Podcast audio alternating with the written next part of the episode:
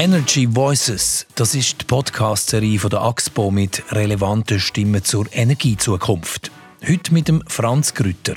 Der SVP-Nationalrat ist Verwaltungsratspräsident von Green.ch, einem der grössten Betreiber von Daten- und Rechenzentren in der Schweiz. Der Franz Grüter ist Gast bei der Karin Frei. Franz Grüter, wenn ich an Datenzentren denke, denke ich an Kryptowährungen. Das sind Stromfresser. Frage, investieren Sie selber in Kryptowährungen? Ich habe äh, zum Erfahrungen sammeln ganz ein kleines Portfolio, etwa 1000 Franken, reines Spielgeld, also nicht wirklich nennenswert. Mir geht es darum, ein bisschen Erfahrungen zu sammeln. Dann wäre wahrscheinlich meine Nachfrage überflüssig. Als wie gewagt schätzen Sie Kryptowährungen ein? Ja, ich glaube, wer in Kryptowährungen investiert, der muss äh, ruhige Nerven haben. Äh, es geht hoch und es geht aber auch genauso schnell wieder runter. Sehr volatil, also sicher nicht etwas für jemanden, der ein höchstes Sicherheitsbedürfnis hat. Aber ich werde jetzt ganz sicher äh, nicht äh, irgendwie äh, mein Geld in einem grösseren Umfang Deko investieren. In der Schweiz wird ja ein Rechenzentrum nach dem anderen gebaut. Sie als Verwaltungsratspräsident von GreenCH sind wesentlich mitverantwortlich für die rasanten Fortschritte. Zurzeit baut GreenCH ein neues Zentrum im zürcherischen Dielsdorf. Warum wird gerade in der Schweiz so viel Speicherkapazität aufgebaut?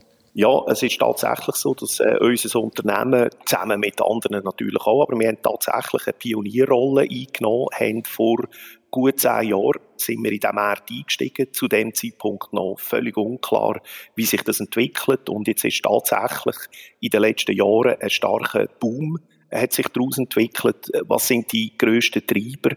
Ich denke, das eine ist natürlich generell das Volumen, das Datenvolumen, das weltweit äh, jedes Jahr 30, 40 Prozent wächst. Jeder von uns braucht täglich äh, tätige Daten. Wir schauen Video, wir hören Radio, alles geht übers Internet, wir telefonieren, selbst die äh, Konferenz, die wir hier abhalten, ist alles digital, es produziert Daten, also dort ist ein grosses Wachstum.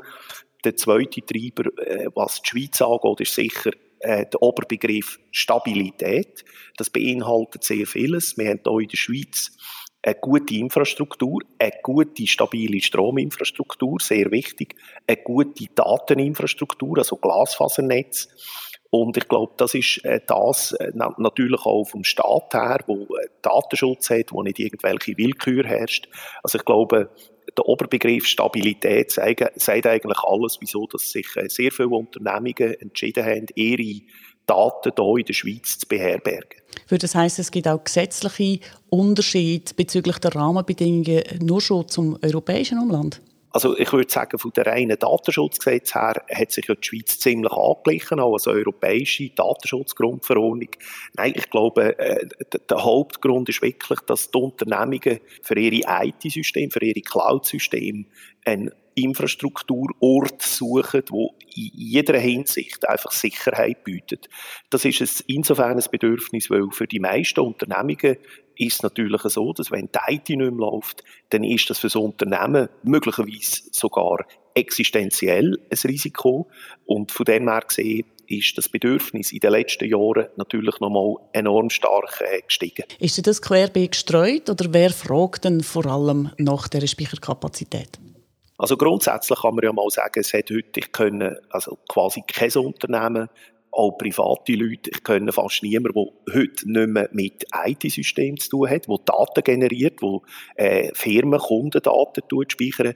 Von dem her gesehen hat an sich jedes Unternehmen so ein Bedürfnis. Jetzt parallel dazu hat sich aber noch ein Trend entwickelt, dass viele Unternehmungen nicht mehr selber ihre Rechner haben, ihre, ihre Computer nicht mehr selber betreiben, sondern dass sie das auslagern in ein Rechenzentrum oder dann, wenn sie gar nicht mehr selber haben wollen, gehen sie in eine Cloud. Und äh, in diesem Cloud-Business, das ist ein globales Geschäft, da gibt's, ähm, das sind meistens weltweit tätige Unternehmungen, ähm, wenn man das äh, so ein bisschen aufzählt, die, die grössten drei sind amerikanische Unternehmen, also das ist Amazon, Microsoft, Google.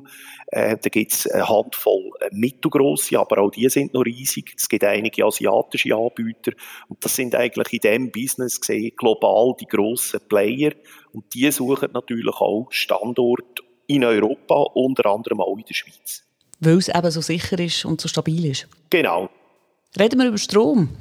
In einer Studie, die kürzlich herausgekommen ist, schreibt das BFE, das Bundesamt für Energie, die digitale Transformation durch Big Data, Internet der Dinge, Industrie 4.0 und Cloud Computing wird zu einem stark anwachsenden Datenvolumen führen und damit die Nachfrage nach Rechenzentren weiter vorantreiben. Die Rechenzentren und Serverräume in der Schweiz sind Stromfresser. Sie haben gemäss Bundesamt für Energie im Jahr 2019 rund 2,1 Milliarden Kilowatt Strom verbraucht. Ein Ende des Wachstums ist nicht in Sicht. Gleichzeitig hat man bei uns Angst vor Stromlücken, so mit dem Blick auf die Energiewende, insbesondere auch im Winter. Wie ruhig schlafen Sie? Die Frage die beschäftigt uns und auch mich persönlich tatsächlich sehr. Man muss vorausschicken, der Strombedarf ist nicht einfach zusätzlich neu. Viele von diesen Firmen haben selber schon Rechenzentren gehabt, haben selber schon Infrastruktur gehabt und ersetzen die jetzt durch Cloud-Center. Übergeordnet muss man natürlich sagen, die riesigen Rechenzentren und Cloud-Center, die hier entstehen, die investieren enorme Summen in die Energieeffizienz. Und wahrscheinlich ist es in der Gesamtbetrachtung effizienter, wenn die Unternehmungen in so ein Cloud-Center gehen. Aber nichtsdestotrotz, der Strombedarf steigt. Und in der Schweiz ist man sich heute eigentlich einig, solange die Bandenergie zur Verfügung steht, dürfte das kein Problem sein. Aber es ist für mich unweigerlich klar, dass äh, im Zeitraum der nächsten 20, 30 Jahre wir in der Schweiz wieder Energieproduktionskräfte, Ressourcen auffahren. Also die Schweiz wird sicher irgendwann auch wieder müssen darüber nachdenken, weitere Kraftwerke zu bauen. Welche, das würde ich jetzt mal offen lassen. Das wäre meine nächste Frage Wo müsste man Ihrer Meinung nach ansetzen, wenn man in Zukunft genügend sichere Stromversorgung in der Schweiz haben will? Kernkraftwerke politisch weit weg, werden abgestellt, neue Gaskraftwerke sind aus Klimagründen eine schlechte Option. Eben, Bandenergie wird schwierig in Zukunft. Was würden Sie sagen, woher soll der Strom am mindesten kommen? Tatsächlich ist es äh, schwierig, weil jede Energieproduktionsform, die man aufzählt, außer Windenergie, Solar, wirft Fragen auf. Ich könnte mir mittelfristig vorstellen, dass es Thematiken gibt mit Wasserstoff, äh, dass wir in den Ländern, wo heute Öl gefördert wird, dass dort in Zukunft über Sonnenenergie könnte Wasserstoff produziert werden, wo man dann hier in der Schweiz wieder über Brennstoffzellen kann zu Strom umwandeln. Das ist eine Möglichkeit. Natürlich müssen wir alle Wasserkraftressourcen weiter ausschöpfen, aber ich schließe es trotzdem nicht aus, dass der Bedarf so sein wird, dass wir halt trotzdem müssen, beispielsweise über ein Gaskombikraftwerk nachdenken. Ich glaube, das ist alle Welt die bessere Lösung, weder das zu machen, was in China im Moment passiert, wo zurzeit 120 neue Kohlekraftwerke gebaut werden. Ich glaube, das äh, sehe ich und auch die Nuklearenergie Stand heute ist die nicht mehrheitsfähig. Also ich sehe äh, schon, dass wir da andere Lösungen müssen haben wie ist es bei den Rechenzentren selber? Experten gehen davon aus, dass der Verbrauch in den kommenden Jahren verdoppelt wird. Das Rechenzentren baut mehr als 5% der gesamten Stromnachfrage in der Schweiz wieder ausmachen. Geht es dann noch viel weiter oder ist da irgendein Ende Bau, ein Ende absehbar? Wenn ich schaue, die letzten zehn Jahre und wenn ich schaue, die Effizienzsteigerung, die können erzielt werden früher hat man die Rechenzentren abgekühlt, fast wie Kühlhäuser. Heute wird nur noch der gekühlt, wo wirklich der Rechner ist, dort, wo man wirklich Kälte braucht. Die Temperaturen hat man erhöht. Man hat ähm, enorm viel investiert ähm, in die Rückgewinnung, auch die Wärme. Es ist ja so, ein Großteil von dieser elektrischen Energie wird in Wärme umgewandelt, dass man auch die kann weiterverwenden kann. Also da gibt es noch sehr viel Optimierungs-, weiteres Optimierungspotenzial. Jedes Mal, wenn wir wieder ein Rechenzentrum gebaut haben, ist das um zweistellige Prozentzahlen effizienter geworden, als das, was wir vorher hatten. Also da haben auch die Hersteller und die Produzenten und auch die Kunden ein enormes Interesse, dass das möglichst effizient kann ablaufen kann. Ganz am Ende muss ich aber sagen, das Beste wäre natürlich, wenn die Computerindustrie, die Surfer, äh, Chips drinnen hätten, Computerchips drinnen hätten, die nicht mehr Wärme produzieren. Der, der das erfindet, der wird reich werden. Dort sind wir noch weit davon weg, aber das wäre natürlich auch noch etwas, das sehr viel Energie würde sparen Sie als Insider, haben Sie eine Ahnung, wie weit das man da schon ist? Ja, da gibt es wirklich äh, Forschungen, die betrieben werden in, in den de Labor, dass man äh, Mikrochips hat, die wirklich sehr wenig Energie brauchen. Die Apple beispielsweise hat einen ganz neuen Chip entwickelt, wo jetzt in den Notebooks verbaut werden, wo nicht einmal mehr Lüfter gebraucht wird. Also da wird es noch grosse Fortschritte geben und das wird dann natürlich auch wieder dazu beitragen, dass die Rechner, die eben eigentlich offen sind, wo sehr viel Wärme generieren, dass man dort noch viel effizienter werden kann.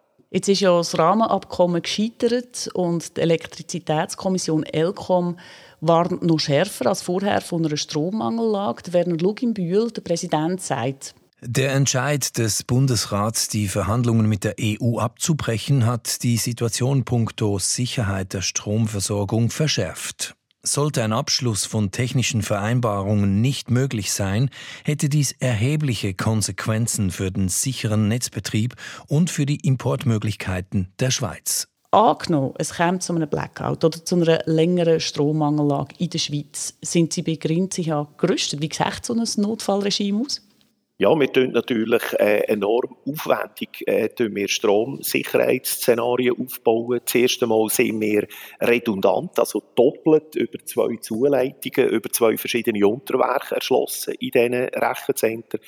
Dann haben wir Notstromgeneratoren im Einsatz, äh, enorm, wo wir also tagelang könnten autark äh, funktionieren. Aber es ist natürlich nicht gedacht, mit dem eine Stromversorgungslücke im Land können zu decken. Also das ist rein gedacht für den Notfall, ein Notfallszenario. Und ich glaube, die löste Ausgangslage hat auch deutlich aufgezeigt, dass die Schweiz muss eine autonome Stromversorgung haben. Wir dürfen uns nicht stark abhängig machen von Import. Da spüre ich jetzt, äh, gerade jetzt auch nachdem das Rahmenabkommen vom Tisch ist, spüre ich, dass man sich das wieder mehr bewusst ist, dass wir da selber das Heft in die Hand nehmen und selber müssen schauen, dass wir unabhängig können Strom produzieren in unserem Land. Oder vielleicht weniger Strom brauchen. Es gibt ja Möglichkeiten, also wenn ich jetzt an die Clouds denke, ähm, all das, was man dort abspeichert, das löscht man kaum wird zum Beispiel die Datenspeicherung wieder teurer oder tut man Kunden vielleicht gleich mal darauf aufmerksam machen, sie sollen doch bitte feurige Daten löschen, so ein bisschen ähnlich wie im Hotel, wo man sagt, man soll das Badtüchlein bitte zweimal brauchen, der Umwelt zu lieb. Ich weiß nicht, ob denn das äh, das ist, wo die Situation wirklich entschärft. Ich glaube, man muss ein bisschen den übergeordneten Trend anschauen. Ich sehe das bei mir selber. Die ganze Familie fährt nun noch Elektroauto. Wir haben keine Ölheizung mehr. Wir heizen mit einer Wärmepumpe. Das ist alles sehr nachhaltig, ist ökologisch, aber es braucht Strom. Und ich glaube, die Energiestrategie, die der Bund jetzt eingeschlagen hat, wird dazu führen, dass man weniger fossile Energie braucht. Ich begrüße das selber auch sehr, ich lebe das auch. Aber da muss man schon ehrlich sein, dass man dann nicht einfach nur mit Energieersparnis den zusätzlichen Ressourcenbedarf wir können decken. Also ich glaube, da ist auch ein bisschen Ehrlichkeit gefragt und da müssen vor allem auch die, die wo das wirklich äh, vorantreiben und auch verlangen von den Schweizerinnen, von den Bürgerinnen, von den Bürgern, von den Firmen, dass man wegkommt von diesen fossilen Energien, müssen dann ehrlicherweise halt auch mal bereit sein zu sagen, okay, jetzt braucht es halt vielleicht wieder ein Kraftwerk mehr in diesem Land. Der Mensch funktioniert ja sehr gut über das Portemonnaie. Die Stromrechnung ist bei uns Privaten ein kleiner Budgetposten. Als Betreiber von grosser Infrastruktur haben sie natürlich den Anreiz, die Stromrechnung möglichst tief zu behalten. Auch in Anbetracht der politischen Entwicklungen. Welche Preiserwartungen haben Sie? Ich glaube, die Energiepreise sind natürlich auch ein Wirtschaftsfaktor, äh, spielt eine wichtige Rolle. Und wenn wir das als Standortvorteil können behalten ist es einfach wichtig, dass wir auch in den Energiepreisen konkurrenzfähig sind. Und ich hoffe, dass das Preisregime, das heute herrscht, dass das sicher nicht wesentlich sich äh, verteuern das würde dann natürlich dazu führen, dass vielleicht andere Standorte, beispielsweise in Skandinavien, äh, wo auch um so Datacenter bauen, äh, könnten äh, in Vorteil geraten. Franz Grüter, herzlichen Dank. Auch für Sie habe ich noch unsere Standardfragen parat. Kurze Frage, kurze Antwort. Eine nachhaltige Energiezukunft bedeutet für mich? Wenn wir in der Schweiz dafür sorgen, dass wir eigenständig unseren Energiebedarf selber decken können. Was ist Ihr täglicher Beitrag zu einer nachhaltigeren Energiezukunft? Ich habe äh, Solarstrom bei mir daheim wir fahren die ganze Familie nun noch mit Elektroauto und äh, wir heizen auch nicht mehr mit fossiler Energie. Dann wird die nächste Frage überflüssig, das nächste Auto, Benzin oder Strom? Definitiv Strom. Falls Sie auf der Stelle etwas könnten verändern könnten, was wäre es? Ich würde dafür sorgen, dass wir noch mehr Leute können motivieren mitzumachen und ich hoffe, dass die Energieversorger merken, dass äh, sie äh, müssen mithelfen auch dafür zu sorgen, dass wir den Strombedarf für die Zukunft weiter decken können.